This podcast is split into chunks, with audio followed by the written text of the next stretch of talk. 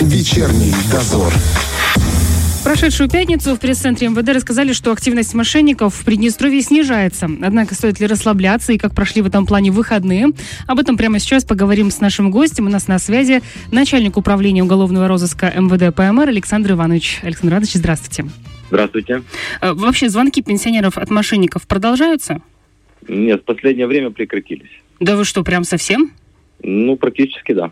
Ну, я ск- э, не хочется вешать медаль на грудь, но кажется, МВД вместе со СМИ хорошо поработали. Да, очень хорошо поработали, провели хорошую агитацию населения. Дело в агитации или, может быть, какие-то другие есть э, причины того, что такая волна была и раз она схлынула? Нет, больше всего повлияла э, информационная пропаганда населения. Мгм. Потому что происходят такие случаи. Э, Я так понимаю, что в любом случае расслабляться не стоит, потому что затишье не значит, что люди полностью ушли с этого поприща.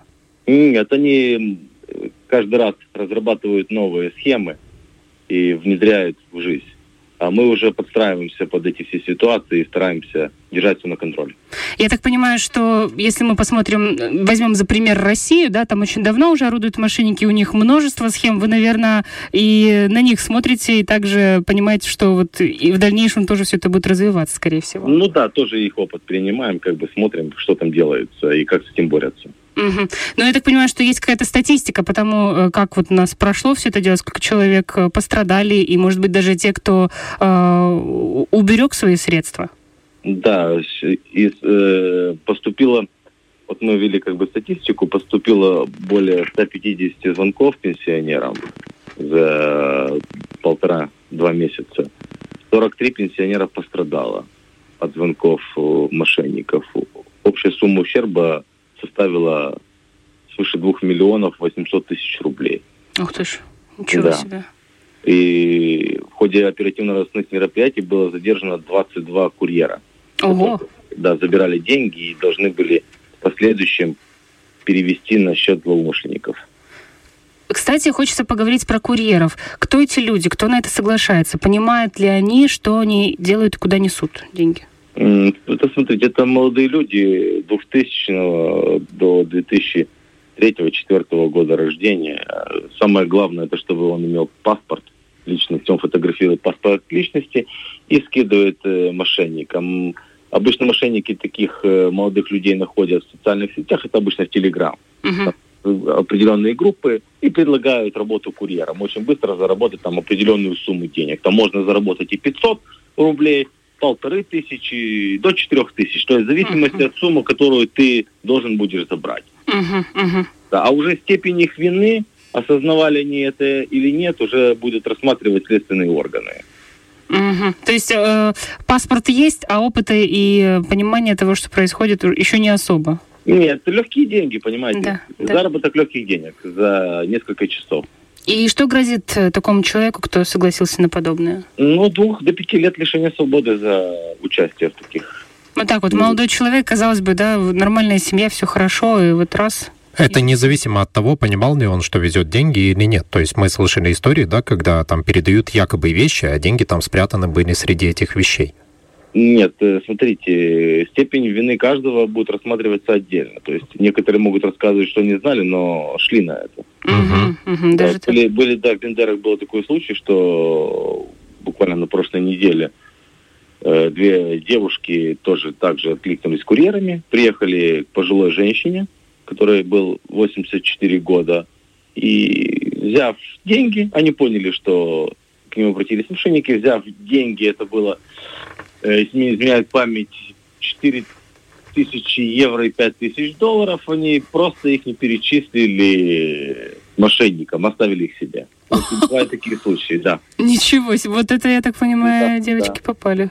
Да, да, да. Вот бывают такие случаи, как бы, знаете, у каждого случая отдельная судьба. Я еще так понимаю, что есть те, кто вовремя поняли и даже сообщили сами в милицию, да? Да, да, да. Есть такие случаи, что сразу звонили в милицию, милиция приезжала и сразу же задерживали с поличным курьером. Угу, угу. Деньги передавались, и они их держали. Слушайте, ну вот мне кажется, тут такой момент. Мы говорим о том, что поговорить со своими старшими родственниками, но тут, похоже, нужно поговорить со своими э, детьми-подростками, да, ну там чуть постарше, потому что не каждый понимает, э, к чему ведет и к чем это может грозить. Эти очень серьезные сроки, особенно для такого молодого человека. Тут обоюдно надо разговаривать и с э, молодежью, и с людьми преклонного возраста, потому что люди преклонного возраста, как им не разъясняя, они все равно где-то в душе отдают эти деньги. Да. Верят. К сожалению, да. Да. Э, В МВД сейчас э, открыта и работает, так понимаю, горячая линия 111. Она пока продолжает свою работу, либо вот раз пока нет. Нет, нет, нет, они, э, сотрудники продолжают работу, как и на горячей линии 3 единицы, так и на 102. То есть постоянно держим руку на пульсе, вдруг опять пройдет какая-то новая волна, чтобы мы были Мгм. готовы ко всему. Давайте, э, мы, конечно, говорили об этом не раз, но и, в принципе, для чего мы сейчас э, продолжаем этот разговор, потому что кто-то слышал, а кто-то нет, кому-то, до кого-то еще не, не до конца все, кто-то не до конца все осознал. А, Как обычно звонят мошенники, что они говорят и на что давят?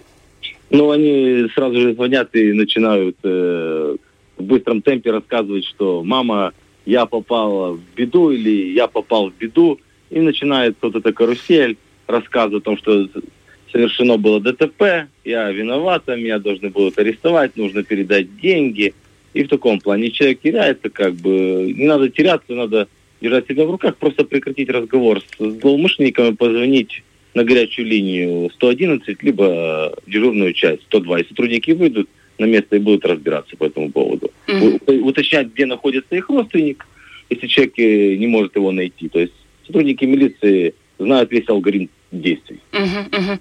Э, Кстати, вот э, пока все это продолжалось, часто можно было прочитать в соцсетях комментарии людей. Но неужели с этими мошенниками ничего нельзя сделать? Почему милиция бездействует? Почему так происходит? Что скажете на это? Ну, я хочу сказать, что мошенники находятся за пределами Приднестровской Молдавской Республики. Это территория ре- э, Республики Украина.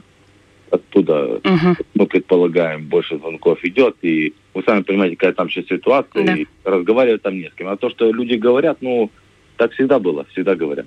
То есть, на самом деле, я так просто понимаю, что э, были, была бы хоть какая-то возможность, можно было бы что-то сделать. Да, естественно. Мы, что мы не сидим сложа руки, мы работаем в экстренном режиме. И э, из этих двух миллионов восемьсот тысяч около 60% было перехвачено денег и возвращены людям. Так что милиция не стоит на месте, милиция работает. И еще один момент такой. А как они находят именно пенсионеров? Ведь э, какие-то базы телефонов есть или каким образом это происходит? На их сленге это называется фишинг, э, рыбалка. Так. То есть они заходят э, в интернет, находят, допустим, телефонную книгу городов и начинают обзванивать. То есть попал, фишинг, попал. Попал, попал, не попал, Ага. не попал. Вот так. Это называется у них фишинг. Рыбалка. Понятно. Понятно. Я поняла. Э, И я так понимаю, что были люди, которые вовремя остановились и э, не попались на эту удочку. Вот как пенсионеры, что говорят по этому поводу? Ну, пенсионеры говорят, что первоначально они как бы поверили в разговор, а потом осознали, что что-то здесь не так. И, Ну. и, да, прекратили разговор, и сразу же набрали 102. И Супер. уже милиция разбиралась в дальнейшем по этому факту. Ну что ж, мы надеемся, что как-то будет поменьше в этом плане э, подобных историй. Но как бы там ни было, всегда нужно быть готовыми, и э, мы, в свою очередь, будем всегда помогать и вам, а вы нам э, освещать эту тему. Спасибо вам большое. Спасибо большое. Спасибо, до свидания. Всего хорошего рабочего дня. Друзья, начальник управления уголовного розыска МВД ПМР Александр Иванович сегодня был у нас на связи. Ну что ж, по-моему, первый раунд за нами, так или как, как, как так сказать? Ну как, достаточно по... Больно, Больно согласна. вышло по Но- кошельку многих людей, и этих денег, к сожалению, не вернешь, поэтому стоит лишний раз э, напомнить, что если бы, особенно, знаешь, есть просто истории, когда звонят, родственники находятся там, например, за рубежом, там, к примеру, в. Москве, да, и звонят и начинают рассказывать про родственников в Москве, что туда надо передать деньги. Ну, друзья, вы же подумайте, какой-то курьер приедет. В общем, включаем рациональное мышление, а, сомневаемся, как советовал психолог, э, щипаем себя, да, что-то вы еще нам говорили. Да, да, чтобы прийти в чувство и как-то Да. переста- выйти из этого оцепенения. Да, если вы понимаете, что на вас давит, и вы плохо соображаете, просто реально повесьте трубочку, выдохните немножечко, очистите голову и сами перезвоните родственникам. Если звонят, особенно с незнакомых номеров, пытаются...